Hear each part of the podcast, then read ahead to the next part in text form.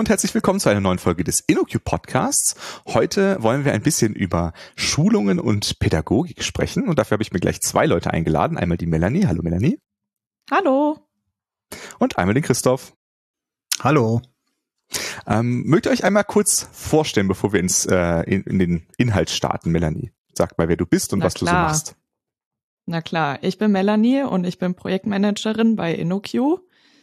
Ähm, ich habe Wirtschaftspädagogik und Mathematik studiert. Das heißt, ich komme aus der Welt des Lernens und ähm, sollte laut des Studiums wissen, wie das geht. Ähm, und meine Passion ist die Förderung von personellen Kompetenzen, die Vermittlung von Wissen und die Entwicklung von Teams. Sehr cool. Und äh, du, Christoph? Ja, ähm, ich bin Christoph. Ich bin äh, klassischer Berater bei InnoQ, ähm, also für Softwarearchitektur und Softwareentwicklung. Ähm, manche Leute kennen mich vielleicht auch aus äh, dem Schwester-Podcast, dem Security-Podcast. Da bin ich der Host, äh, äh, einer der Hosts. Und ähm, tja, ähm, ich gebe auch Trainings ähm, und da haben wir festgestellt, dass äh, es so ganz unterschiedliche Arten von Trainings gibt, äh, die sehr wahrscheinlich ganz anderes Publikum ansprechen und auch ganz anders aufgebaut sind. Und ähm, deshalb bin ich auch heute hier.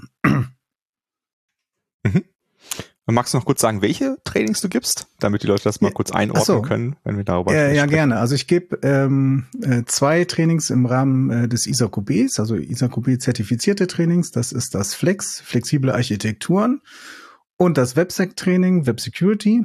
Äh, und dann gebe ich noch ähm, außerhalb des ISAQBs äh, Rahmens äh, das äh, ein Training, das nennt sich Overs Top 10 in der Praxis.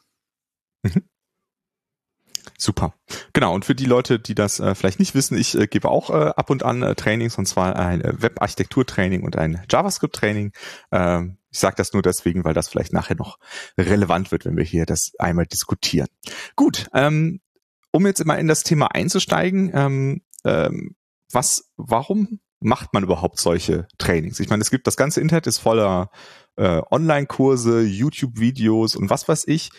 Warum will man überhaupt eine, so eine Weiterbildung, so eine, so eine Schulung buchen? Was, was ist die Motivation dafür, Melanie? Naja, erstmal geht es darum, dass man andere Menschen auch kennenlernt und in den Austausch über das Gelernte kommt und auch darüber reden kann. Ähm, viele Menschen können viele Dinge viel besser lernen, wenn sie eben äh, sich darüber auch austauschen können. Ähm, und warum noch? Ja, also ein, ein Gute Thema, was Frage. ich persönlich ähm, immer sehr wichtig finde, ist, ähm, dass man eben so einen Rückkanal hat. Ne? Also wenn man ein, ein Buch hat und das Buch sagt irgendwas und dann sagt man so, hm, aber wie passt das jetzt irgendwie zu meiner Praxis, zu meinem Alltag so? Ne? Also wie ist das denn jetzt in meinem Fall? Weil da ist dann irgendwie ein ganz allgemeiner Fall beschrieben. Aber was ist denn, wenn das und das und das vielleicht leicht anders ist, als das hier beschrieben ist? Ähm, dann äh, ist es ja irgendwie cool, wenn man halt irgendwie jemanden hat, den man dazu fragen kann. Ne? Also klar, der der Inhalt auf den Folien, der könnte genauso irgendwie äh, woanders stehen, aber ähm, das finde ich ist immer ein ein großer Wert, ähm, wenn man da halt irgendwie ähm, in so einer Schulung einfach Fragen stellen kann. Ähm, das hat auch immer so ein bisschen das Problem, dass das manchen Leuten auch una unangenehm ist, weil sie dann sich vielleicht ähm, ja quasi vorwagen müssen. Ne? Weil es sind ja auch andere Leute und denken, naja, vielleicht interessiert die anderen das ja gar nicht so sehr, was ich da denke. Aber äh, ich nehme solche Fragen immer gerne entgegen und äh, meistens ist da auch meine Erfahrung, äh, dass dann die anderen Leute auch wieder was mitnehmen. Ähm, einfach das einfach aus einer anderen Perspektive zu sehen, äh, was da gerade erzählt wurde. Ja, das finde ich auch einen ganz wichtigen Aspekt, ähm, der auch gerade bei Ja. diesen äh, online ähm, ge geführten Screencast-Serien oder sowas ja nicht so gut funktioniert. Das stimmt. Also ich glaube, äh, durch das Feedback lernt man auch so, so viel besser. Ähm, und dadurch dann nochmal auch Fragen stellen zu können, äh, diese beantworten zu können oder auch aus Übungen heraus dann zu gehen, okay, ich habe irgendwas falsch gemacht, aus Fehlern zu lernen oder dann eben sich vielleicht auch ein bisschen stolz zu fühlen, eine Übung richtig gemacht zu haben. Mhm. Absolut.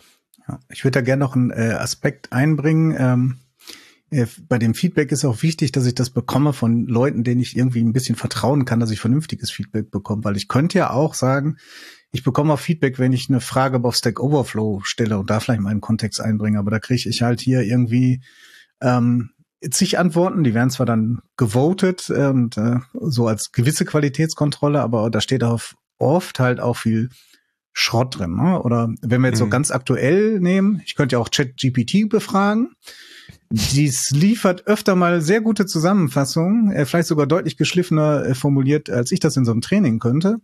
Aber da weiß man halt nicht, ne, was, äh, ob das jetzt richtig ist. Also ist ja bekannt, dass ähm, da auch einfach mal Dinge erfunden werden von GPT, weil das ja eigentlich nichts versteht, ne, sondern ein mhm. Sprachmodell mhm. ist. Ähm, von daher finde ich das besonders wichtig, dass man sozusagen sich ein bisschen darauf verlassen kann. Ich habe jetzt äh, einen Trainer oder eine Trainerin, äh, die, den ich so weit vertrauen kann, dass äh, diese, der oder die sagen kann, ähm, ähm, also mir ein vernünftiges Feedback geben kann oder auch mal, was mir auch schon in Trainings oft genug passiert ist, und man sagen kann, kann ich dazu jetzt nicht sagen. Da bin ich auch selbst mhm. überfordert. Ne? Also ja. muss man auch haben. Und das hat man halt bei diesen anderen Möglichkeiten, so die man so als Autodidakt hat, wenn man irgendwie äh, dann Stack Overflow oder andere Sachen benutzt, die auch Feedback geben können einem nicht geben können. Oder so Coding-Challenges gibt's ja auch. Könnte man ja auch mhm. nutzen. Kriegt man auch ein Feedback, so Übung richtig oder falsch. Aber nicht, was habe ich denn jetzt genau falsch gemacht? Ne? Also kann ja nur der Output sozusagen äh, auf äh, sozusagen in einer binären Weise bewertet werden. Ja. Und ich würde gerne auch noch mal einen ganz größeren Schritt äh, zurückgehen. Ähm, warum man äh, Weiterbildung überhaupt braucht. Ne? Also das ist mhm. ja in mhm. unserer Branche besonders wichtig. Äh, ich habe ja gesagt, ich bin klassischer Berater, aber das was ich mal vor zehn Jahren gelernt habe äh, oder noch viel viel älter, äh, also viel früher, weil ich noch älter bin. Äh, das ist einiges davon ist äh, deutlich veraltet. Ne? Also gewisse Grundsatzsachen, mhm. also der was weiß ich, wie ein Quicksort funktioniert, Algorithmen, die haben sich jetzt nicht geändert aber viele aktuelle Themen äh, dabei, also die so eine Softwarearchitektur ausmachen, da äh, ändert sich das Wissen ja auch andauernd. Ne? Es kommen neue Technologien, äh, es kommen Technologien in ganz anderen äh, Skalierungen äh, dazu ne? und sowas. Und äh, da sind wir eine Branche, die besonders viel Weiterbildung eigentlich braucht. Ne? Also mhm. ähm, jetzt also meine der ganz plumpe Vergleich, äh, also der der äh, Lastwagenfahrer und Fahrerin, die machen ihren Führerschein und müssen nicht so viel Neues dazu lernen. Klar kann man sich irgendwas ändern an Regularien, äh, was weiß ich, irgendwo muss ich jetzt auch auf einmal Maut bezahlen und das wissen und äh, andere Sachen. Also ich will, will das keinem absprechen, aber die IT ändert sich so schnell, da ist einfach ein mhm. großer Bedarf da, vernünftig sich vorzubilden. Ne? Und damit sollte man vielleicht auch nicht alleine gelassen werden und sagen, äh, ja, hier ist dein Bücherbudget. Ne? Mhm. Kannst ja mal ein paar Fachbücher kaufen, wofür man dann keine Zeit hat ähm, die wirklich zu lesen, weil das dann irgendwie in den Arbeitseintrag hineingeht. Deshalb finde ich, also ist mein Plädoyer, dass man sagt, äh, man, wenn man sich weiterbildet, äh, sind Trainings auch wirklich gut, weil man dediziert Zeit hat, plus diese Vorteile von Feedback, die wir mhm. gerade so besprochen haben. Ja. Ja. Und ich finde das mit dem mit der Zeit ist auch nicht zu unterschätzen, ne, weil ähm, man kennt das. Ne? Dann hat man das Buch und dann äh, hat man es jetzt gerade geschafft, die ersten drei Kapitel äh, von dem Fachbuch zu lesen und dann ist doch wieder was anderes und bei so einer Schulung ist man halt, weiß ich nicht, je nach Schulung zwei bis drei Tage irgendwo in der Schulung und dann wird man auch nicht rausgerissen, sondern dann kann man sich eben dann für die gesamte Zeit darauf konzentrieren. Und das finde ich äh, auch ein Aspekt, den man nicht unterschätzen sollte. Und äh, wir machen ja bei Inoki auch gerne äh, mal so interne Runden, wo wir irgendein Thema bearbeiten, äh, das jetzt auch gar nicht jemand so ganz explizit fertig vorbereitet hat, sondern wo man es einfach diskutiert. Ähm, und das fällt da so ein bisschen in eine ähnliche Richtung, ne? wo man einfach sagt so, hey, heute beschäftige ich mich mal nur damit. Und das ist allein schon irgendwie ein Wert, ne? dass man da einfach äh, Zeit für hat, finde ich. Ne? Das ähm, geht dann, wenn man das so für sich selbst macht, dann kommt doch irgendwas dazwischen, da klappt das dann manchmal nicht so ganz so gut. Zumindest bei mir. Ähm, vielleicht haben andere Leute da bessere Disziplin. Ähm, ich kann das sehr gut nachvollziehen und äh, äh, da will ich auch noch was ergänzen, wo du sagst, da hat man so Zeit. Ähm, äh, noch ein Plädoyer für mich, äh, heute sehr viel appellativ unterwegs. ähm, es ist gut, wenn die Leute in äh, öffentliche Schulungen gehen, in öffentliche Trainings zu Themen, ne? weil also was ich schon auch ein, zwei Mal erlebt habe äh, und das auch von anderen Trainerinnen gehört habe, dass äh, wenn man so eine Inhouse-Schulung macht, ähm, die durchaus ihre Vorteile hat, weil man dann den Kontext des Kunden sehr gut einbeziehen kann. Aber was dann passiert, dann ist man wahrscheinlich bei denen irgendwo im Gebäude und dann werden doch Leute mal immer rausgeholt. Ne? Da ist mhm. gerade irgendwie, äh, also Notfälle gibt's immer jede Menge oder viele Dinge, die als Notfall definiert sind, wo man auch sagen könnte, ja, äh, könnte auch warten und so. Ne? Und ähm, die Leute kriegen auch nicht so super viel Erholung, weil sie in den Pausen dann ihren ganzen E-Mail-Kram oder sonstiges machen. Mhm. Ja, das mhm. ist das eine. Das muss nicht so sein. Das liegt so ein bisschen in der Hand der Leute, die so Schulungen äh, und Trainings organisieren äh, auf Kundenseite. Ähm, da habe ich auch schon sehr positive Sachen erlebt, äh, wo die Leute dann wirklich, äh, wirklich von ihrer normalen Arbeit da wirklich so freigestellt sind, dass sie sich nicht drum kümmern müssen. Aber was noch der andere Vorteil bei so öffentlichen ist, man hört äh, viel von anderen Leuten. Also Feedback nicht nur von den Trainer und Trainerinnen, sondern auch von den Teilnehmerinnen. Das ist auch ganz interessant, weil die dann von ihrer Situation erzählen äh, und sagen, äh, die ordnen das in ihren Kontext ein und sagen, ja, so und so, wie du das jetzt hier uns erklärst, können wir aber nicht machen, weil das und das und das äh, an, an Rahmenbedingungen, das passt nicht. Und andere erzählen mhm. dann, ja und so, aber das hatten wir auch und wir konnten die Rahmenbedingungen vielleicht so und so ändern oder wir konnten das so überwinden. Und dieses Feedback kann man auch als Trainer und Trainerin gar nicht so äh, geben, sondern dass es gibt, gibt wenn es eine gute Schulung ist, auch so eine Gruppendynamik, wo die Leute sich dann ähm, untereinander befruchten in der Diskussion. Deshalb ähm, finde ich das gut, äh, wenn Leute, oder ich habe das für mich persönlich jedenfalls auch lieber, in so einer öffentlichen Schulung zu sein, um auch andere Leute kennenzulernen, etwas aus diesem mhm. Projekttrott rauszugehen. Ja. Wobei ihr Trainer ja auch äh, den Vorteil habt, dass ihr verschiedene Kontexte auch schon kennt äh, und wirklich im alltäglichen äh, Doing da auch seid und mhm. äh, das Wissen aus der Praxis äh, mitnehmt. Ja. Da gibt ja, es absolut. ja nochmal andere Kaliber. Absolut, das bringt man auch ins Training ein. Ich meinte, das wäre für mich lieber, äh, wenn ich selber mal ein Training besuche. Ich weiß ja auch nicht alles, ich muss mich ja auch fortbilden. Und dann habe ich das lieber, äh, dass ich in äh, so, einem, so einem heterogenen Umfeld bin, anstatt mhm. in, in dem sozusagen ihr, ihr eigenen Saft zu schmoren mit, mit den Leuten, ja. die man schon Apropos kennt. Apropos heterogenes Umfeld, ist doch für dich als Trainer oder für euch als Trainer schwerer Mhm. These. Definitiv. Ja, nee, das ist, das ist auf jeden Fall so. Ne? Also ich hatte ähm, bei der Webarchitektur-Schulung zum Beispiel, da kommen die Leute mit sehr unterschiedlichem Vorwissen. Ne? Also es gibt dann Leute, äh, die haben machen seit fünf oder sechs oder sieben Jahren Webentwicklung und äh, wollen jetzt halt einfach das nochmal so aufbereitet haben oder nochmal eine andere Perspektive bekommen und was weiß ich. Aber die kennen die meisten Sachen schon. Und in derselben Schulung sitzt dann jemand, äh, der oder die das noch gar nicht gemacht hat und vielleicht gerade umschulen will auf was anderes und hat vorher gar nichts mit Web zu tun gehabt. Und äh, das ist auf jeden Fall mal eine Herausforderung, äh, das dann irgendwie unter einen Hut zu bringen, ähm, weil auch gerade diese Schulungen, die so ein bisschen einen weiteren ähm, ja, weiteren Bereich haben, die sie abdecken, da kommen die Leute einfach mit unterschiedlichen Erwartungen rein. Und deswegen versuche ich immer am Anfang, äh, die einfach so abzufragen, so, was habt ihr denn bisher schon gemacht und was würdet, würdet ihr gerne mitnehmen und das dann so ein bisschen ähm, anzupassen. Ähm, grundsätzlich ist es ja so, ähm, also zum Beispiel die Webarchitekturschulung, das ist ja eine ISAQB-zertifizierte Schulung. Das heißt, es gibt einen Lehrplan. Das heißt, man kann jetzt nicht einfach frei irgendwelche Sachen ganz rauswerfen, weil dann fehlt es einfach für diese Zertifizierung. Das wäre äh, nicht okay. Ähm, aber ähm, man kann ja trotzdem gucken, ob man einen Themenbereich vielleicht mal ein bisschen flotter macht und vielleicht ein, zwei Details weglässt und den anderen ein bisschen ausführlicher macht. Das geht halt irgendwie immer. Äh, und äh, weil es ist sowieso mehr Inhalt, als in die Zeit reinpasst, wenn man alles ausführlich macht. Und äh, das finde ich immer eine ganz gute Chance, damit umzugehen, dann zu sagen, so, hey, ihr habt ja gesagt, mit dem Bereich, das macht euch gerade besonders große Kopfschmerzen, ihr beschäftigt euch mit Authentifizierung und wollt jetzt wissen, wie lösen wir das jetzt, dann lasst uns doch den Teil mal ein bisschen ausführlicher machen. Ne? Und das ähm, ist auf jeden Fall auch wieder so im Vergleich zu einem statischen Medium wie einem Buch oder einem Screencast-Kurs, da kann man ja nicht sagen, drück mal auf äh, mehr Details bei diesem Video oder so.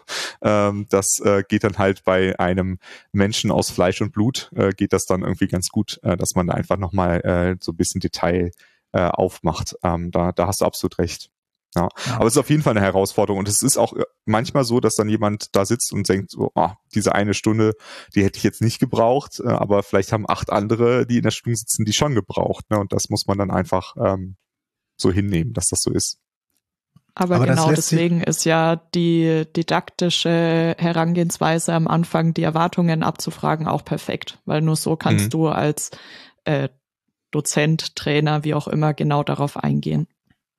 Mhm. Ja, ja, ich, ähm, ich würde dem zustimmen, dass man so ein äh, Training, das, äh, also ich nenne das jetzt mal geschlossenes Training, was so ein Kunde für sich bucht, dann leicht adaptieren kann und dass es auch, auch etwas homogener ist, weil der Kontext der gleiche ist. Trotzdem steht man vor der Herausforderung, dass Leute da drin sind mit sehr unterschiedlichen äh, Vorkenntnissen. Da ist äh, der Junior-Entwickler dabei, der jetzt gerade seine Fachinformatiker-Ausbildung fertig gemacht hat und jetzt ein Jahr im Beruf ist. Und da ist die äh, Senior-Architektin dabei, die äh, seit 20 Jahren Dinge macht. Ne? Ähm, das, also das der Erfahrungsschatz ist da auch schon äh, unterschiedlich. Das ist nicht komplett äh, homogen. Ähm, was, was homogen ist halt der Projektumfeld, äh, der Kontext. Ne? Also ähm, adaptieren. Mhm. Ähm, äh, Beispiel aus einer Schulung, äh, die ich jetzt äh, gehalten habe, eine Webstack-Schulung. Da gibt es so einen Teil, der beschäftigt sich so mit äh, Cloud Security. So. Äh, und dann sagen die, die, wir sind nicht in der Cloud und wir werden da auch äh, die nächsten fünf Jahre nicht hingehen. Dann kann man den Teil auf das Minimum einstampfen, so dass der Lehrplan auch noch abgedeckt ist, ne, dass man das Thema entsprechend behandelt hat und sagen kann, hier könnt ihr mal weiter gucken, wenn ihr euch damit mal beschäftigt. Aber kann sich dann Platz freiräumen für Themen, die bei denen wichtiger sind, ne? also, in, also mhm. in deren Kontext. Das geht bei einer öffentlichen Schulung halt nicht. Ne? Dann muss ja. man schon, sich schon, man versucht das trotzdem so abzustecken. Da fragt man ja genauso, also ne, das ähm, alles ab, so, äh, wo kommt ihr, was macht ihr, bla. Ähm, mhm. Aber dann wird schwieriger. Da ist wie gesagt, selten so homogen, äh, dass man sagen kann, ich, das können wir jetzt komplett kürzen und da können wir uns äh, viel mehr Energie in den anderen Punkt reinsetzen. Also mhm. es wollte vorhin mit meinem Appell jetzt auch nicht sagen, dass die Schulungen äh, also solche geschlossenen Schulungen nicht auch gut sein können und auch wichtig sind, ähm, mhm. sondern aber dass das manchmal sehr erfrischend ist ähm, dafür, dass man mal auch rauskommt aus dem Kontext andere Leute und deren Probleme auch so ein bisschen mitbekommt. Ja. Ja, manchmal ist es ja auch einfach nur hilfreich zu hören, dass andere äh, Firmen oder auch andere Leute äh, einfach die gleichen Probleme haben wie man selbst. Ne? Also ein Beispiel, was äh, da oft bei mir in der Webschulung kommt, ist äh, Komponentenschnitt äh, von seinem Frontend. Ne? Das ist einfach schwierig. Also es ist nicht so, als könnte da jetzt jemand sagen, hier ist die magische Antwort und jetzt ist es einfach, sondern das ist einfach Arbeit. Ne? Und wenn man einfach hört, dass die anderen Leute auch Probleme damit haben, das hinzubekommen, dann denkt man so, ah, puh, wir sind nicht die Einzigen, wir sind nicht irgendwie was besonder, besonders schlecht oder so, und äh, sondern wir haben einfach ein schwieriges Problem und das kann man lösen, klar, aber es dauert halt einfach seine Zeit. Und äh, das finde ich eigentlich auch immer ganz gut. Und ähm, das finde ich ist auch mal ein bisschen ein Teil äh, von dem, was ich auch versuche als Trainer den Leuten zu vermitteln, dass es eben bestimmte Sachen gibt, die sind immer einfach mehr Arbeit, als man erstmal denkt. Wenn man das Thema sieht, dann denkt man so, ach ja, ist ja easy und dann taucht man weiter ein, denkt man so, oh je, äh, ist vielleicht doch nicht so einfach. Ähm, und äh, da ähm, kann es natürlich auch helfen, wenn das dann einfach auch nochmal andere Teilnehmende einfach nochmal bestätigen, ne? dass das eben auch so ist und dass das nicht nur der äh, Trainer oder die Trainerin sagt, dass das jetzt äh, gar nicht so einfach ist und äh, ähm, genau, das finde ich eigentlich auch mal ganz gut. Ja, man Was entdeckt ja dann auch wieder emotionale, ähm, emotionale äh, die Komponenten reinbringt. Wenn ich höre, dass es jemandem auch so geht, dann bin ich etwas erleichtert oder mir geht's dann besser. Mhm. Ähm, und genauso ähm, habe ich in Übungen dann auch wieder die emotionale Komponente drinnen. Ich habe irgendwas falsch gemacht oder ich habe irgendwas richtig gemacht, worauf ich wirklich stolz sein kann. Es trägt auch dazu bei, ähm, ja, Sachen, Dinge besser zu behalten. Mhm. Ja, äh, äh, was ich gerade dazu sagen sollte, ist äh, sehr schön, dass du das die emotionale Ebene angesprochen hast, Melanie. Was mir schon so öfter passiert ist, dass die Leute, also ich nenne das so diesen Dark Matter gelernt die kennen. Ähm, das heißt, äh, die haben immer so ein latentes Gefühl von, wir sind technologisch total rückständig. So. Mhm. Da lernen die halt Leute kennen, äh, die sind genauso auf demselben Level. Ne? Also die haben nicht immer die neuesten Top-Notch-Technologien. Und ähm, wo wir mal so, äh, wenn wir jetzt an den Anfang springen, so wie könnte man denn sich so weiterbilden mit Büchers, wie, mit Bücher, Videos, äh, Stack Overflow? äh, also wenn ich mich nur so aus den aus dem Internet fortbilde, dann kriege ich da ja auch immer die äh, Sachen irgendwie, was auf Reddit Hacker News neu ist. Und da ist natürlich der heiße Scheiß immer dabei. Und die Leute setzen das aber alle nicht so viel ein. Ne? Das sind dann so, äh, das ist eher die Ausnahme. Und die Leute kriegen irgendwie ein schlechtes Gewissen manchmal. Ne? Wir sind jetzt hier mhm. nicht auf dem neuesten Stand und warum machen wir denn jetzt sozusagen in Anführungszeichen langweilige Technologien und so. Äh, und dann merkt man, nee, aber so arbeiten ganz viele. Aber das schreibt ja mhm. keiner, ne? Also keiner schreibt hier äh, äh meine my, my boring Spring Application, bla. das, das macht man ja dann nicht, ne? sondern äh, das ist halt so die Arbeit, die halt getan werden muss. Ne? Und ja. ähm, äh, äh, das hast du gut gesagt mit dem, äh, ich habe das gar nicht so gesehen, aber das ist emotional für die Leute äh, äh, so äh, befriedigend, dass man sagen kann, nee, Ne, das ist hier nicht äh, das äh, Letzte, was ich mache, sondern das ist ganz normal. Andere machen das auch. Ja. Und äh, Christoph, du hast am Anfang äh, gesagt, äh, dass wir in einer Branche sind, äh, in der sich alles immer weiterentwickelt ne, und man muss so mithalten und ähm, wenn man das, äh, wenn man viel von seinem Wissen vielleicht auch aus Konferenzen mitnimmt, da äh, ist ja auch immer so das Ding, was da verloren geht, ja, okay, das ist jetzt das Allerneueste, aber das andere wurde nicht abgeschafft, ihr könnt das halt immer noch machen. Ne? Also es, äh, es ist jetzt nicht so, dass ihr völlig veralteten Kram benutzt und das ist falsch. Ne? Also ich hatte das zum Beispiel jetzt auf einer Konferenz, da kam jemand zu mir, ja, äh, wir machen äh, gar kein React und alle machen ja jetzt React und ähm, dann sind wir ja gar nicht auf dem neuesten Stand, deswegen finden wir auch gar keine Leute. Und äh, da muss ich diese Person einfach mal sagen, so, nee, das ist halt, also klar, manchmal denkt man das, wenn man so die, äh, die Blogs liest oder wenn man auf äh, ganz viele Konferenzen geht, dass das halt alles, alle sind auf dem allerneuesten Stand, alles, äh, was sie benutzen, ist nicht älter als ein Jahr. Ähm, und äh, da kann halt auch so, so sowas einfach nochmal helfen, dass man da so einen Realitätsabgleich hat, ähm, dass man klar, warum sollte man alles wegwerfen, nur weil es was Neues gibt? Das ist ja auch Quatsch. Ne? Aber ähm, viele haben halt auch, also gerade auch in dieser Webarchitekturschulung haben viele einfach diesen Wunsch, ähm, einfach nochmal abzugleichen, welche Sachen sollte ich mir denn mal angucken, die jetzt neu dazugekommen sind und welche Sachen passen vielleicht auch gar nicht zu dem, was ich brauche, die kann ich vielleicht auslassen, weil wir können uns ja nicht alle mit allem beschäftigen. Das ist völlig unmöglich. Dann kämen wir ja nie dazu, irgendwie zu arbeiten. Ne? Also wir können nicht einfach alles dauernd wegwerfen, nur weil es irgendwie eine vielleicht bessere Lösung für irgendetwas gibt. Ähm, und auch dafür finde ich solche, solche Sachen sehr wertvoll, ähm, um da einfach das ein bisschen einzusortieren wo investiere ich vielleicht und noch mehr Zeit, weil das äh, schließt sich ja nicht aus, dass man danach noch ein Buch liest dazu oder so. Ne? Das möchte ich damit gar nicht sagen, sondern vielleicht sagt man so, ah, deswegen lese ich jetzt doch noch mal das Buch zu Observability oder so, weil das äh, habe ich jetzt gemerkt, das ist was, was wir brauchen oder so. Ja, und da als Teilnehmer, Teilnehmerin auch einfach so einen kompletten Überblick über ein wirklich breites fachliches Spektrum irgendwie zu bekommen. Mhm. Ja, also genau. Konferenzen sind auch ein gutes Weiterbildungsmittel, aber man muss sie richtig einsetzen. Äh, Melanie hat gerade gesagt, wie man es einsetzen muss, ne? So als ich kriege einen Überblick und informiere mich vielleicht über neue Trends. Aber Lukas, wie du es gesagt hast, gehen Leute halt auch oft mit der falschen Erwartung dran und sagen, äh, jetzt wird hier über das gesprochen, was so Mainstream ist. Und das wird auf einer mhm. Konferenz ja eher nicht gemacht. Ich gehe ganz gerne mhm. auf Konferenzen, ich spreche da auch, äh, um zu sehen, ey, was entwickelt sich denn da noch. Aber ich gehe nicht mit dem Anspruch da rein, jetzt muss ich das aber auch äh, in den nächst, im nächsten Jahr alles auch mal benutzt haben oder umsetzen oder sonstiges. Und äh, das ist ja so äh, ähnlich wie mit den Technologien, äh, wo du sagst, wir müssen alles können und sonstiges man liest ja auch immer so die Titel, ja, äh, wie, wie hier, wie wir von JavaScript zu Go gewechselt sind und alles umgeschrieben mhm. haben oder sonstiges. Äh, das betrifft, wie gesagt, ein Prozent äh, vielleicht aller Projekte, wo man solche Sachen macht, ne? Und der Rest macht halt Dinge, die sie schon seit zehn Jahren gemacht haben und passen nicht da an. Da entwickelt sich die Technologie ja auch weiter. JavaScript von zehn, vor zehn Jahren ist nicht mehr das JavaScript von heute. Java von vor zehn Jahren ist auch nicht mehr das äh, Java von heute. Also da gibt's äh, ähm, natürlich äh, auch Weiterentwicklungen, aber die sind halt nicht so, werden nicht so spektakulär gehypt. Ja.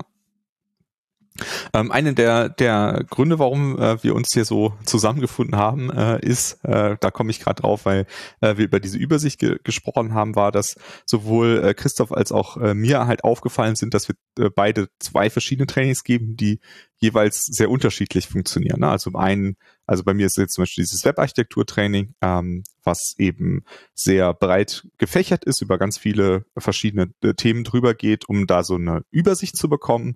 Ähm, und auf der anderen Seite das JavaScript-Training, was so ein totales Hands-on-Training ist, wo man sich hinsetzt und am Ende äh, weiß man halt ganz genau, wie man JavaScript schreibt, aber ähm, jetzt halt nichts darüber hinaus. Also das ist zwei ganz unterschiedliche Stile von, von ähm, von Schulungen sind. Und äh, da hatten wir einfach so uns ausgetauscht, so wie sehen wir das und was, was sehen wir da so für Unterschiede. Und äh, da waren wir dann auf, auf Melanie nochmal zugekommen und haben gesagt, so, hey, wie, wie kann man denn solche Themen einordnen? Also wie ist das denn aus der Pädagogik her? Ähm, gibt es da so verschiedene äh, Level von Verständnis oder wie, wie muss man das einordnen? Melanie, kannst du das mal erklären, wie du uns das dann erklärt hast? Ja, ähm, also die Frage ist für eine Didaktikerin ziemlich weitreichend, also es, weil Lernen einfach ähm, sehr kompliziert funktioniert. Ähm, meine erste, meine erste Assoziation war zu sagen, ähm, wir haben verschiedene äh, Lernzieltaxonomien. Also wenn wir ähm, lernen, dann kann dieses Lernen auf verschiedenen Taxonomiestufen nach Bloom äh, eingeteilt werden. Und je höher diese Taxonomie ist, desto mehr weiß ich aus dem unteren. Also ähm, die Taxonomiestufen heißen Wissen, Verstehen, Anwenden, Analysieren, Bewerten und Erschaffen. Und wenn ich etwas verstehe, dann weiß ich es auch bis zu einem gewissen Punkt. Und dementsprechend bleibt es dann auch, ja, macht es eben dann den Unterschied, je nachdem, ob ich etwas anwenden kann, weil wenn ich etwas anwende, dann muss ich auch irgendwie wissen, woher ich mein vielleicht woher ich dieses Wissen bekomme oder woher ich die Infos bekomme. Ich ähm, muss wissen, was ich da reinschreiben muss, wonach ich überhaupt fragen muss. Es ist ja vielfältig. Und ja, in jedem der fünf Stufen nach den Lernzieltaxonomien ähm, ja, erweitert man quasi sein Wissen um die ähm, Performance-Stufe. Also ähm, nur dadurch, dass ich eben etwas tue, also eine Übung mache, ähm, komme ich auch erst auf diese Performance-Stufe hin, dass ich etwas anwenden kann oder besser weiß. Mhm. Ja, ähm, das, äh, ich fand das super interessant. Also wir hatten das ja im Vorgespräch, hast du das schon mal so ein bisschen vorgestellt gehabt, weil äh, es war ja die These, ähm, also weil die Trainings sind sehr unterschiedlich. Die, was Lukas hat das gerade angesprochen, es gibt äh, wir machen beide Trainings, die sehr unterschiedlich in der Art sind. Das eine sind welche, die haben unglaubliches großes Volumen an Lehrinhalten, ne, die da vermittelt werden sollen.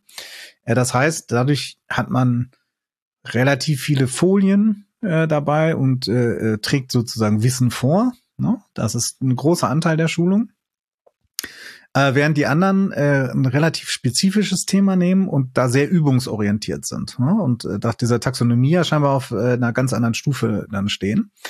Äh, und ähm, wir dann halt so, so diskutiert haben, äh, ob welche Art denn eigentlich besser sind und was man machen sollte ähm, dabei. Und äh, naja, wir so, oder, oder nein, ich spreche jetzt mal für mich, nicht für Lukas, aber so ein bisschen vorschnell gesagt haben, äh, dass halt die, äh, desto höher die Stufe, also dieses dass man so eins mit viel Übung und handlungsorientiert hat ja eigentlich viel besser sei und du uns ja so ein bisschen äh, eingeholt hast in Sachen. Ne? Das äh, ist ja auch gut ist, wenn man sozusagen vielleicht äh, äh in, in der Breite dann äh, sich orientiert, aber dann halt vielleicht nicht jede Stufe erreichen kann, weil so viel Zeit hat man halt nicht. Eine Übung dauert halt immer länger, als wenn ich ein Wissen, also äh, äh irgendwie vortrage, referiere, ne? weil bei einem anderen muss ich referieren, äh, da muss ich die Übung erklären und dann müssen die Leute das anwenden. Es dauert halt locker drei bis vier, fünfmal so lange.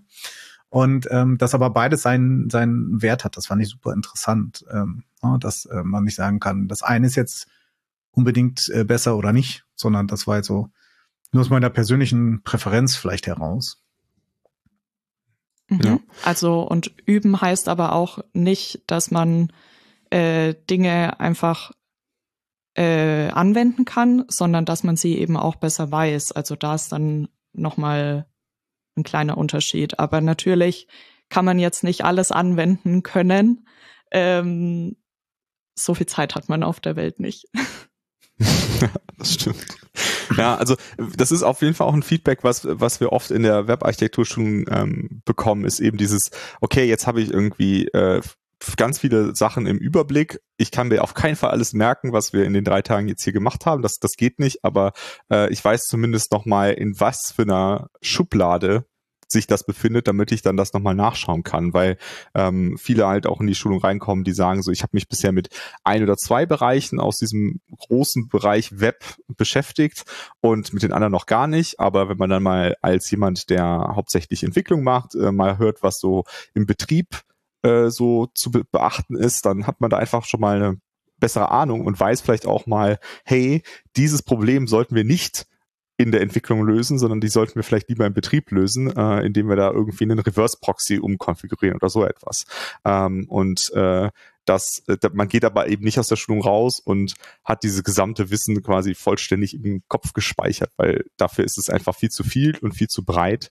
Ähm, aber es hat einfach einen anderen Wert als dieses JavaScript-Training und äh, oder wahrscheinlich auch das OWASP-Training, wo man einfach nachher sagt so, ich weiß jetzt exakt, äh, wie die Vererbung in JavaScript funktioniert, weil das habe ich äh, erst gehört und danach habe ich es selber ausprobiert und danach habe ich noch äh, eine Übung dazu gemacht und was weiß ich. Ähm, und äh, das ist einfach eine andere, ja, man geht einfach mit einem anderen Wissen raus ähm, in diesen beiden Schulungen. Ähm, was ich noch ganz interessant finde, und äh, das wäre meine Frage an dich, Melanie, wie wird man denn so eine gute Schulung gestalten? Ich erinnere mich, du hattest mal was erwähnt von, was, welche Dinge sich da so abwechseln sollen oder sonstiges. Also was wären denn so Kriterien, wenn man sagen würde, das ist aber also, also aus der pädagogischen Sicht her und dass man das gut lernen kann, eine gute Schulungsgestaltung? Also in der Berufspädagogik geht man davon aus, dass man ähm, am Ende eines, also am Ende dieser Schulung ein Ziel hat. Und am besten ist es sogar ein Handlungsprodukt. Ergo ähm, sprechen wir in der Berufspädagogik von einer vollständigen Handlung, weil du im Berufsalltag auch mit einem Pro Problem ähm, konfrontiert wirst und dieses Problem musst du irgendwie lösen. Da gehst du, du, du wirst erstmal vor diesem Problem gestellt und musst dir dann eine Problemlösungsstrategie überlegen. Und wenn du in der Schulung genau dazu hingeführt wirst, welche Strategien gibt es denn jetzt überhaupt? Also wie gehe ich an dieses Problem heran? Ähm, und was soll am Ende he herauskommen? Dann bildet sich schon langsam im Gehirn des Teilnehmenden ähm, oder des Interessenten dann eben auch ein Bild, welches man nach und nach dann vervollständigen kann. Also das wäre so die Masterdisziplin äh, der Didaktik. Okay, und wer würde diese Frage dann stellen? Mache ich das als jetzt für mich als Trainer, indem ich das versuche, das Training auf ein Ziel hinzuleiten? Oder weil, also wenn ich so sehe, dass zum Beispiel diese Isakube-Lehrpläne auch relativ voll sind äh, dafür, versuche ich das äh, vielleicht am Anfang aus den Teilnehmerinnen herauszukitzeln, was die eigentlich für Ziele haben? Oder ist, ist das die falsche Fragestellung, dass ich sagen kann, ich versuche deren Fragestellung aufzunehmen und die zu so einer Handlung zu, zu seiner, ähm, wie nannte es, vollständigen Handlung zu bewegen, dass ich das versuche so einzubauen, indem ich den Schwerpunkt vielleicht auf deren Problem oder beziehungsweise auf deren Fragestellung legt und vielleicht auch die Übung dazu, äh, wenn dazu eine vorhanden ist, es gibt ja in den Trainings auch verschiedene Übungen, dass ich die vielleicht äh, erweitere oder mehr Zeit gebe als vielleicht die anderen, wo, wo die Fragestellung der, der Teilnehmerin jetzt nicht so hindeutet. Mhm. Ähm, ja, also für in ist auch wieder eine sehr weitreichende Frage. Also ähm, wenn du eine eine heterogene ähm, ein heterogenes Publikum vor dir hast, was ja in den öffentlichen Schulungen und auch in äh, Inhouse-Trainings genauso ist. Also jeder jeder Mensch lernt ja anders, hat einen anderen Wissensstand. Ähm, dann ist es natürlich gut, auf die Bedürfnisse einzugehen und dann dementsprechend die vollständige Handlung nach den Wünschen der Teilnehmenden ähm, ja zu richten. Aber wenn deine Schulung jetzt über OWASP geht und ähm, ich erzähle dir auf einmal was von Accessibility, ähm, weil das gerade mein Wunsch ist, wäre es halt nicht so schlau. Aber ähm, ja, ist so in, in dem Kontext wäre es schon ganz gut, wenn, wenn die ganzheitliche Handlung dann äh, bestehen bleibt und hoffentlich auch in dem inhaltlichen Rahmen. Ja, also äh, das ist schon klar, dass jetzt kein Derailing dieser ganzen äh, äh, Schulung irgendwie sein soll, sondern ich meinte never eher so. Never. Äh, ja, ja, wer weiß, sowas ist mir noch nicht passiert, aber Man lernt ja nie aus an der Stelle. Ich meinte das jetzt standst, eher so für das. Du standst wahrscheinlich auch nicht in äh, siebten Klassen drinnen. Äh, nicht auf der Lehrerseite. Nur auf der Derailer-Seite dann vielleicht. ähm, nee, aber also nein, das, ich meinte ja den Kontext äh, von diesen Schulungen, die so groß überblicksartig und so viele Themen haben, dass man die dann versucht, vielleicht entsprechend zu ähm, adaptieren. Was so ein bisschen meine Sache äh, einschränkt, was ich am Anfang gesagt habe, dass man ja vielleicht lieber so eine heterogene Schulung besucht. Also diese Fragestellung ist im homogenen Kontext vielleicht viel einfacher, ne? weil da kommt, kommt der Kunde mit seiner Fragestellung vielleicht an und äh, an eine kann man sich anpassen. Aber wenn jetzt sagen wir mal zehn Teilnehmerinnen da sind, an zehn Fragestellungen sich anzupassen, das wird dann, glaube ich, schwierig mhm. und äh, würde jeden Zeitrahmen wahrscheinlich sprengen.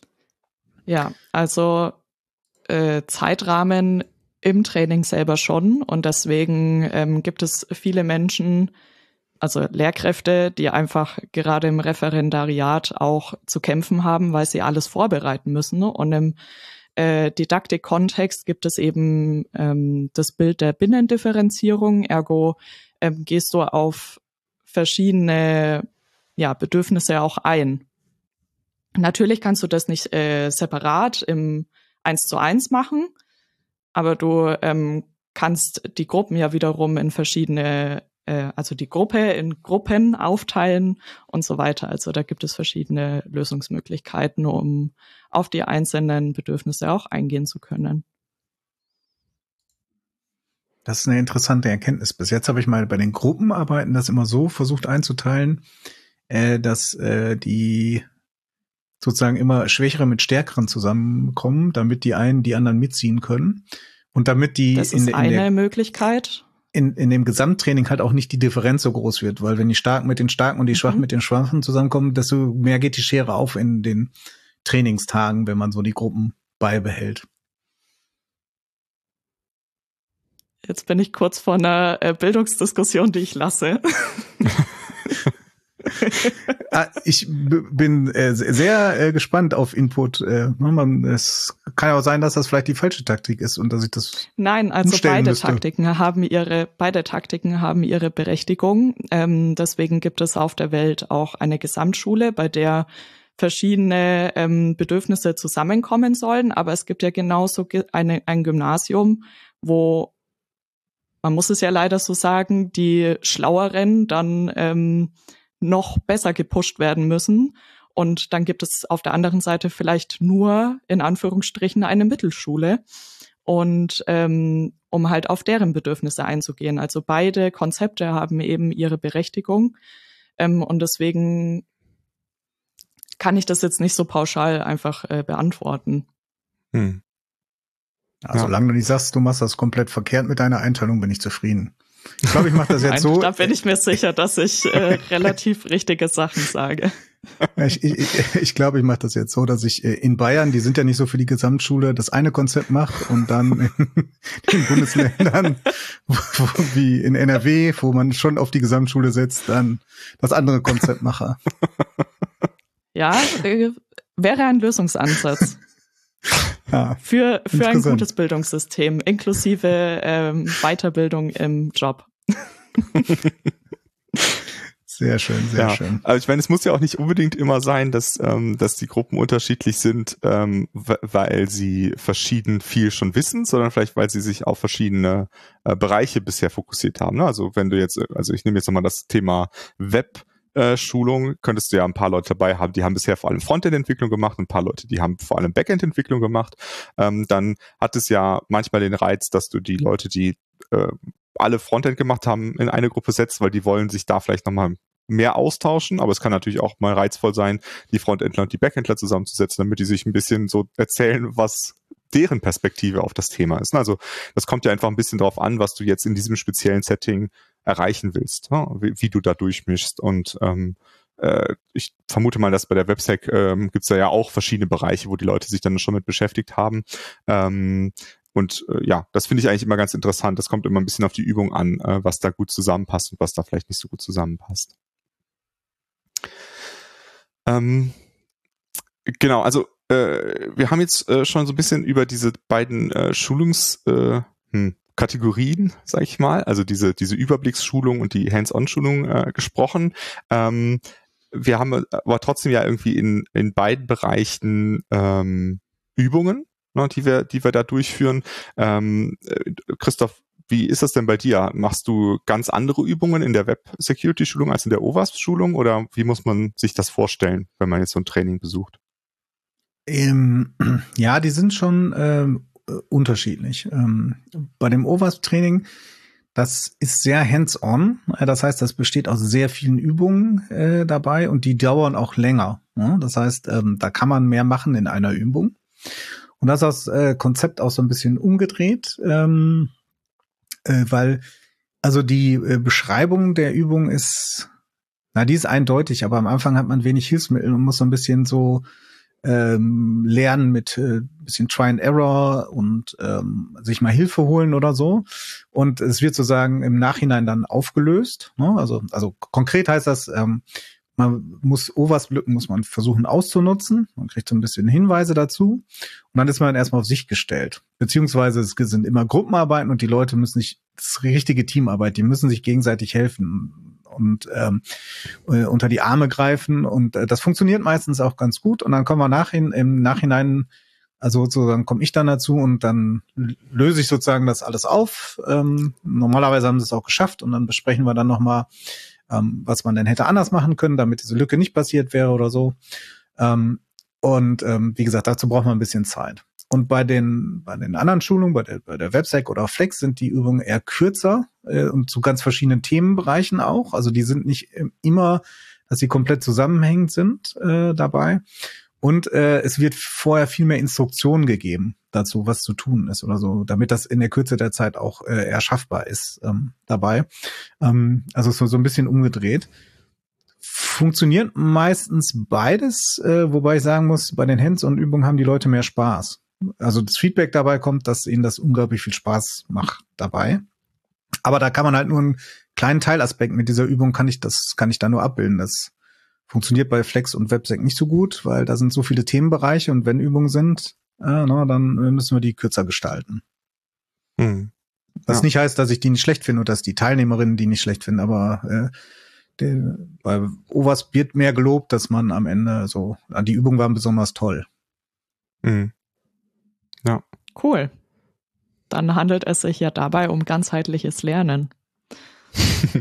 Das ist eine das Methode, ja klar, das ist eine Methode, ähm, die eben durch die Integration von äh, kognitiven, emotionalen und auch körperlichen Ak äh, Aspekten zusammenhängt. Ähm, und das, also die stammt eigentlich aus der Grundschulpädagogik. Ähm, und dabei geht es eben darum, auch alle alle Sinne mit ins Lernen einzubeziehen.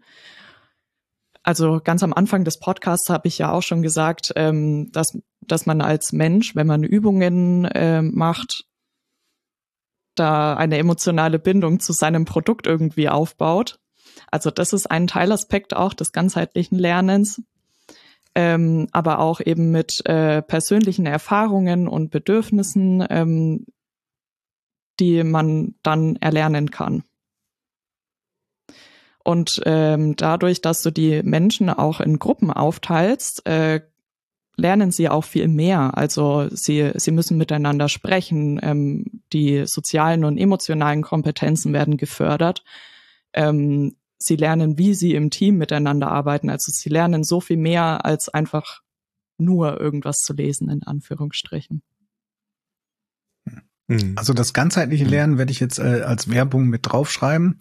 Ich glaube, mit Grundschulpädagogik kann ich auch einige vergrätzen, wenn man das noch mit draufschreibt. Aber äh, das wusste ich so alles gar nicht. Das wäre, also war jetzt so mehr intuitiv aus dem Bauch heraus, diese Gestaltung. Das war bis jetzt überhaupt kein, also von meiner Seite, ich weiß nicht, wie es bei dir war, Lukas, wie viel Vorkenntnis du hast äh, bei so Übungsgestaltung, aber ich habe das hm, ohne solchen Hintergrund mal gemacht, einfach beziehungsweise ja, die Trainerkolleginnen bei, bei so. Flex und Websec, äh, das gäbe ja auch mehrere, äh, die, die haben ja die Übungen auch, also die habe ich eigentlich gar nicht alle selber gestaltet. Ähm, das, ähm, da fehlt das vielleicht auch so ein bisschen, ne? weil die meisten mhm. IT-Spezialisten sind keine ausgebildeten Pädagogen und geben ja trotzdem Trainings. Ne? Ja. Muss man ja mal auch sagen. Also da, ich bin Dafür froh, wenn ich mir bei Melanie so ein Coaching holen kann. genau. Ja, genau. genau. Ja, cool. Aber ja. Ähm, Lernen, Lernen wird ja auch in verschiedene Theorien eingeteilt und die größten Theorien haben eben auch mit Emotionen zu tun oder mit Wiederholungen, was man eben in, äh, also beim Üben ja offensichtlich auch tut. Ähm, beispielsweise gibt es das klassische Konditionieren ähm, und auch ähm, operantes äh, Konditionieren. Das sagt euch vielleicht beiden etwas so ähm, der Hund, der immer eine Glocke, ähm, nein.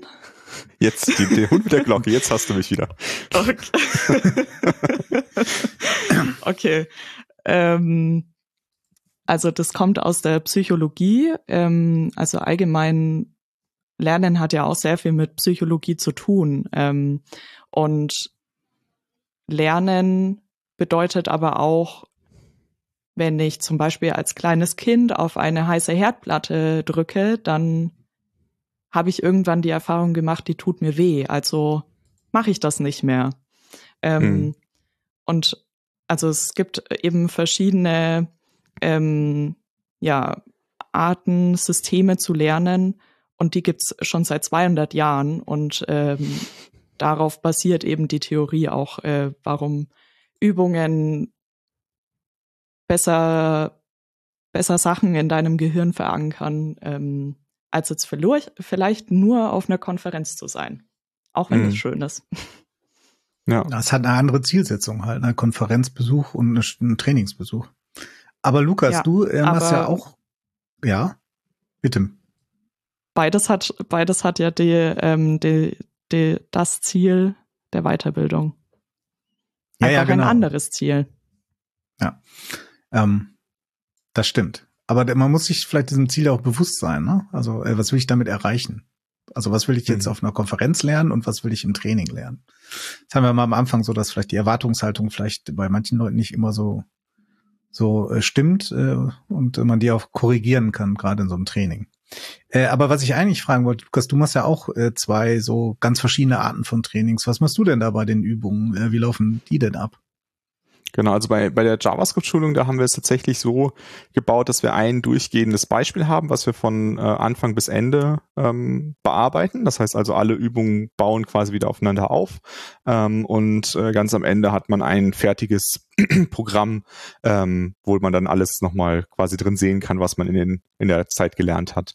Ähm, und bei der Webschulung, da sind die äh, Übungen eben tatsächlich völlig unabhängig, die haben nichts miteinander zu tun, die bearbeiten auch nicht dasselbe ähm, Thema, also nicht dasselbe Thema und auch nicht das, denselben äh, Inhalt oder dieselbe Anwendung oder so etwas, äh, weil wir da eben auch aus ganz verschiedenen äh, Blick äh, Richtungen dran gehen. Also beispielsweise gibt es dann eine Übung dazu, wie man eine API gestaltet und die funktioniert natürlich ganz anders als die Übung, wo wir drauf gucken, äh, wie man so ein Frontend ähm, vernünftig wartbar in verschiedene Teile zerteilt. Ähm, und da haben wir auch immer nicht so den, den Sinn gesehen, ähm, das in ein durchgehendes Beispiel zu überführen, weil, eh, weil da müsste man halt irgendwie so eine Frankenstein-App bauen, in der halt all diese Sachen vorkommen, die man halt in dieser Zeit äh, bearbeitet und das äh, ist eigentlich nicht realitätsnah. Ne? Also äh, das würde sowieso nicht so richtig funktionieren. Ähm, aber äh, wie auch du gesagt hast, Christoph, ist es dann natürlich so, dass da die Übungen kürzer sind, ähm, weil wir da eben relativ viel ähm, ja in so einem Vorlesungsmodus quasi sind, wo dann halt irgendwie Inhalte vorgestellt werden, auch mit Fragen und so weiter. Äh, aber wir können nicht zu jedem einzelnen Kapitel nachher eine Übung machen, weil sonst würden wir nicht äh, den ganzen den Inhalt schaffen. Na, das, das wäre einfach zu viel und äh, genau, ist dann halt auch ein, einfach ein anderes Lernziel, was man da hat. Das wäre dann vielleicht eher ein äh, Praxisteil, wo man sich nur auf bestimmte Aspekte aus dieser Schulung konzentriert und nicht auf den gesamten Spektrum, äh, das gesamte Spektrum von dieser, von dieser Schulung. Frankenstein. Naja, und bei da würde ich immer sagen, äh, das bringen die Teilnehmerinnen schon mit und sagen, das ist historisch gewachsen. Also die gibt's bestimmt, aber die dürfen wir vielleicht nicht verwenden. Guter Punkt. Schön. Ja, wobei ähm, JavaScript, ähm, was du ja auch machst, äh, Lukas, da geht's ja auch wirklich darum, etwas zu tun damit. Mhm. Also da sind wir wieder bei den äh, Taxonomiestufen. Ähm, du sollst damit ja auch wirklich äh, sowohl, also nicht nur irgendwie wissen, wie geht XY, das wäre die erste Stufe, sondern du musst ja auch wirklich damit neue Architekturen äh, bauen können. Mhm, genau, ja. Und bei der ähm, bei der Webschulung beispielsweise hat man ja eher dann so, eine Überbl äh, so einen Überblick und kannst du es überall ein bisschen so drauf anwenden. Absolut, ähm, ja. Ja, genau. Ja, und bei der, bei der Web ist es halt auch oft so, dass die Leute dann in der Schulung sagen so, ey, ich habe jetzt diese zwei wichtigsten Aufgaben für mich mitgenommen, das müssen wir als nächstes mal angehen bei uns im Projekt, weil äh, die das quasi auf das anwenden, was sie so aus ihrer Praxis kennen.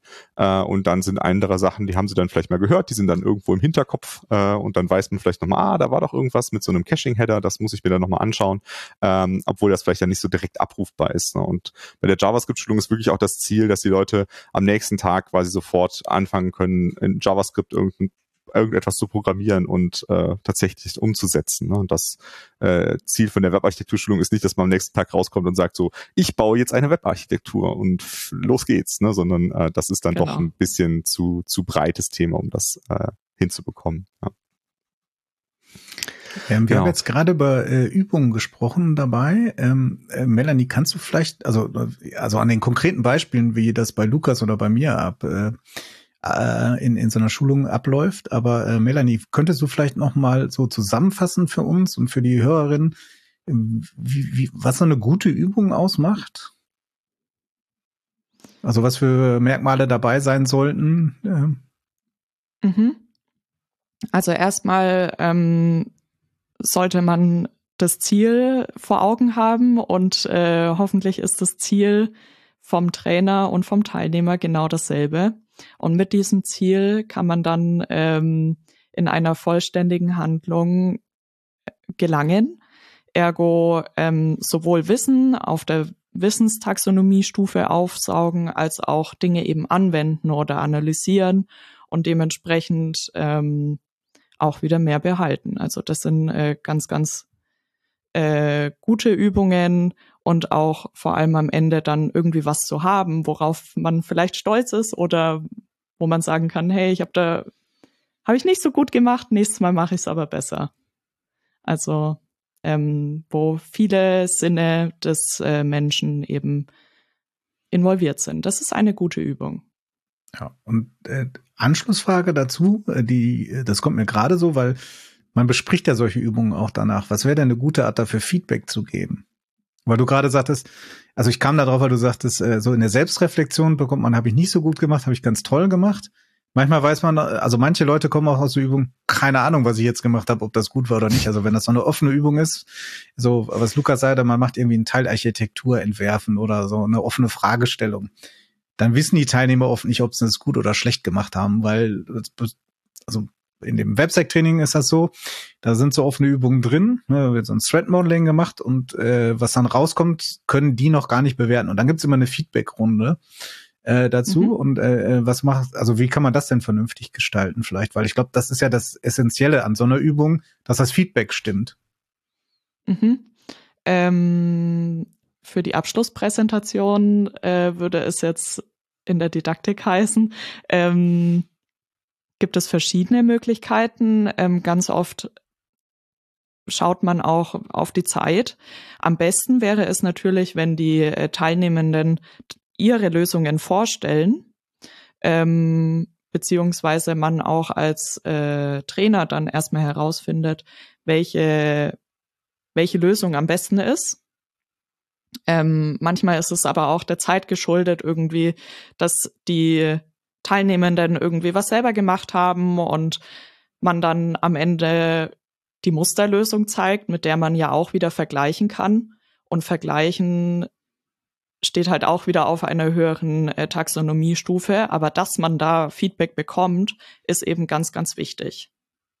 Hm. Und wie das dann wiederum ausschaut, ist eigentlich macht schon einen Unterschied, aber gibt Vor- und Nachteile für beide Varianten.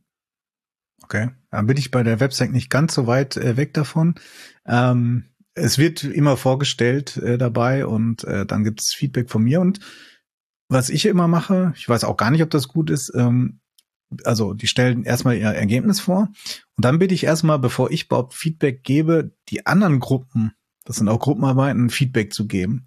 Ob denen daran was mhm. auffällt oder so, äh, dass sie so untereinander so ein bisschen mehr in die, in den Groove kommen, ne? dass sie sagen, also und so äh, sieht's aus oder hier hast du vielleicht was vergessen, weil es so ein bisschen leichter ist, also meines Erachtens leichter ist, dass man das von den anderen kommt, als wenn man so als der Oberguru da vorne steht, was ich ja gar nicht bin und sein will, aber wie man so mal angesehen will, als wüsste man auch alles, tut man ja gar nicht. Ja. Dass das untereinander kommt und ich dann sozusagen das nur noch ergänzen kann oder falls es mal so ist, dass irgendwas total, also, also falsch ist, ja, und das dann nicht auffällt, mhm. dass man dann sagt, nee, aber hier müsste halt doch nochmal den und den Aspekt beachten, das kann man so jetzt nicht sagen. Was aber recht mhm. selten vorkommt, dass man das äh, Feedback denen nochmal unter, also die Möglichkeit gibt, dass sie sich untereinander Feedback geben können. Das ist auch eine super Möglichkeit wiederum für den anderen Menschen, der dann eben Feedback gibt, ähm, auch wieder dazu zu lernen, indem er es ausspricht, indem er überhaupt zuhört und dann auch wieder analysiert, ist das jetzt oder bewertet, ist das jetzt richtig oder falsch dazu gehört ja dann auch wieder viel mehr, als einfach nur zu sagen, ja, passt oder nee. Ja, sehr schön. Ich will nochmal betonen, das war nicht abgesprochen, auch wenn ich jetzt äh, manche Dinge genau schon so macht, wie Melanie das empfiehlt. Vielleicht doch äh, ein guter Menschenverstand. Ja. Oder ein gutes Händchen ja. dafür. Ja, manche Sachen lernt man ja auch einfach, wenn man es eine Zeit lang gemacht hat und dann äh, merkt man, welche Sachen gutes Feedback geben und welche Sachen nicht so gutes Feedback geben. Äh, da nimmt man ja auch ein bisschen was mit. Ähm, um das jetzt nochmal abzurunden, eine. Oh, ja. Oder du hast selber schon Erfahrungen gemacht und weißt dadurch, hast gelernt dadurch, was mhm. besser ist.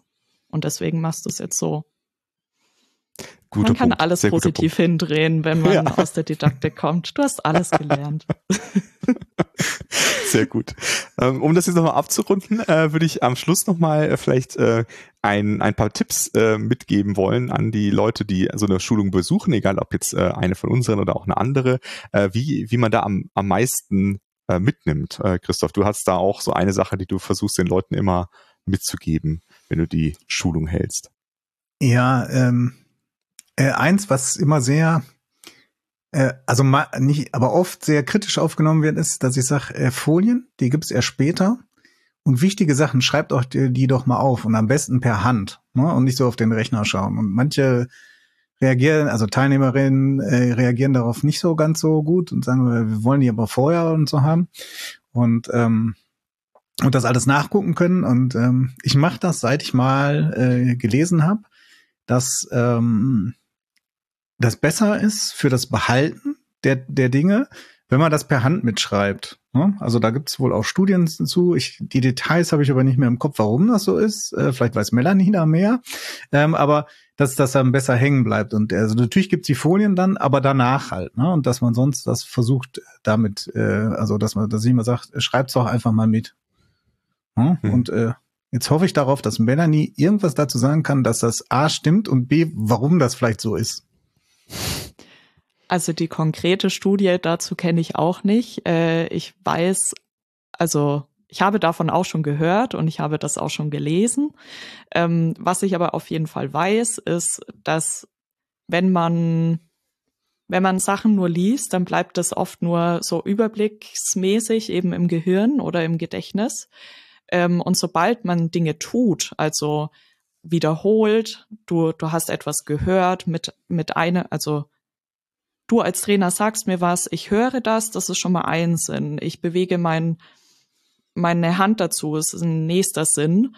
Also mit, mit äh, multiplen Sinnen zu lernen und dann eben auch ähm, Sachen anzuwenden, ist extrem wichtig. Und bei diesem Üben ähm, wird dann eben auch das Wissen aktiv und äh, neue neuronale Verbindungen ähm, stärken sich oder entstehen überhaupt erst im Gehirn dadurch, dass du eben etwas neu tust oder wiederholt tust. Beispielsweise ähm, hast du als Kind nicht gewusst, wie eine Flasche aufgeht. Ähm, und inzwischen brauchst du gar nicht mehr hinschauen oder dich irgendwie anstrengen und du weißt, in welche Richtung das irgendwie funktioniert. Und mhm. dementsprechend hat sich deine, deine Neuronen so verstärkt und das hast du eben auch gelernt. Mhm. Ja, also da also, ist auch noch für mich ein, ein praktischer Aspekt, äh, weswegen das auch gut funktioniert und besser als wenn man es auf dem Rechner tippt, ist, auf dem Rechner sind ja auch noch viele andere Sachen, wie das Mailprogramm und dann klickt man da mal drauf und dann kommt noch ein Pop-up und ach, da ist noch eine wichtige Mail, die muss ich jetzt noch mal lesen und zumindest auf meinen Blättern Papier passiert das nicht äh, und äh, da wird man nicht so schnell abgelenkt äh, von den Sachen, die da so passieren können. Ne? Das ist halt auch ein guter Grund, äh, vielleicht während so einer Schulung einfach, einfach mal das Notebook äh, zugeklappt zu lassen, wenn man das nicht braucht für eine Übung. Ne? Das ist dann äh, natürlich nochmal ein anderes Thema. Ja, also man kann es vielleicht zusammenfassen, äh, besser aktiv als passiv. Also nicht nur zuhören, sondern äh, also wenn ich es niederschreibe, muss ich ja noch ein bisschen mehr leisten, als es aufzuschreiben. Ich schreibe ja nicht Wort, das ist ja kein Diktat, sondern ich muss ja äh, sozusagen die Kerngedanken irgendwie in eigenen Worten auch niederschreiben können, weil sonst komme ich ja auch gar nicht mit. Mhm. Das heißt, ich habe ja da auch genau. schon eine, eine, im Gehirn eine Leistung gemacht und halt dann, wenn ich mit der Hand schreibe oder sonst wie, habe ich auch irgendwie noch so was Haptisches, also anderer Sinn. Ne? Und wahrscheinlich wäre es dann gut, wenn die Leute das auch äh, sozusagen am Ende des Tages oder am nächsten Morgen sich auch nochmal durchlesen. Und nicht nur mitschreiben, mhm. sondern auch nochmal wiederholen. Oder was ich ganz oft gemacht habe, wenn ich äh, Sachen auswendig gelernt habe, war, sie laut vorzulesen und währenddessen noch rumzulaufen, weil ich es mir dann am allerbesten gemerkt habe. Ich habe Sachen wiederholt, ich habe alle meine Sinne benutzt, ich habe es gehört, ich habe es gesprochen, ich äh, bin rumgelaufen, also mein Körper habe ich dazu auch noch bewegt. Ähm, und so habe ich mir Dinge immer am besten gemerkt tatsächlich. Hm. Hm. Sehr gut. Das bringt mich auf die Idee, dass ich die erste Stunde des zweiten Tages äh, Leute dann einfach auf den Flur schicke und die sollen das dann lesen. Und ich frühstück noch ein bisschen. Ja, auch einfach äh, Kaffee in die Hand und einmal um den Block laufen mit den Inhalten oder sich ah. darüber austauschen oder so. Ja, also wäre, ich habe gerade. Das wäre Premium. Ich weiß, dass das Spaß war von dir. Ja, ja, nein, äh, nein, ich habe es gerade so im Spaß gesagt, aber den, ich finde es ja gut, wenn man den Leuten solche Tipps mitgeben kann und sagt, mach das so. Und dass man jetzt, dass ich jetzt auch noch die Begründung habe, nicht, ich habe irgendwo mal eine Studie gelesen, ne, sondern sagen kann, aber es sieht so und so aus. Desto mehr Sinne ihr aktiviert, desto äh, besser ihr könnt euch das einprägen. Und das hat man wohl schon, das ist eine Erkenntnis der Pädagogik, die's, die dann auch Hand und Fuß hat. Und dann kann man denen das auch besser nahebringen, äh, als zu sagen, ne, ihr kriegt die Folien, ich schreibe jetzt mit Hand mit, ne? sondern so, also anstatt Anekdote mehr Evidenz da reinzubringen, das äh, ist schon ein guter Tipp auch, wenn ich Leute nicht in der ist ersten meistens. Stunde über den Flur schicke. ja. Hast du sonst noch äh, Tipps für die Teilnehmenden, Melanie, was man äh, beachten sollte, äh, wenn man oder was man vielleicht ausprobieren sollte, wenn man so eine Schulung besucht, äh, um möglichst viel mitzunehmen? Ähm, ja, also wichtig ist es auch immer so, das Wissen auf seinen eigenen Kontext irgendwie so zurückzuführen. Also ähm, verstehe ich denn eigentlich, was der Trainer mir denn da gerade sagt? Ähm, wie schaut's denn eigentlich bei mir aus? Oder dann eben weitrei äh, weitreichendere Fragen dann eben sich selber auch noch zu stellen und darüber zu reflektieren. Also ähm, Selbstreflexion ist äh, ein super Tipp, den ich immer wieder mitgeben kann und nicht nur beim Lernen ähm, von Schulungsinhalten. Und ähm, die Sachen auch möglichst zeitnah dann nochmal zu wiederholen. Also wie du, Christoph, gerade auch wirklich nochmal gesagt hast, am nächsten Tag nochmal einmal um Block äh, oder äh, vor, die Tür und das nochmal durchlesen das würde dann eben auch nochmal die ähm, ja, neuronalen Verbindungen dann eben fördern. Mhm. Sehr gut. Gut, dann äh, würde ich sagen, ähm, sind wir so von unserem Inhalt so langsam am Ende, wenn keinem von euch beiden noch was auf dem Herzen liegt.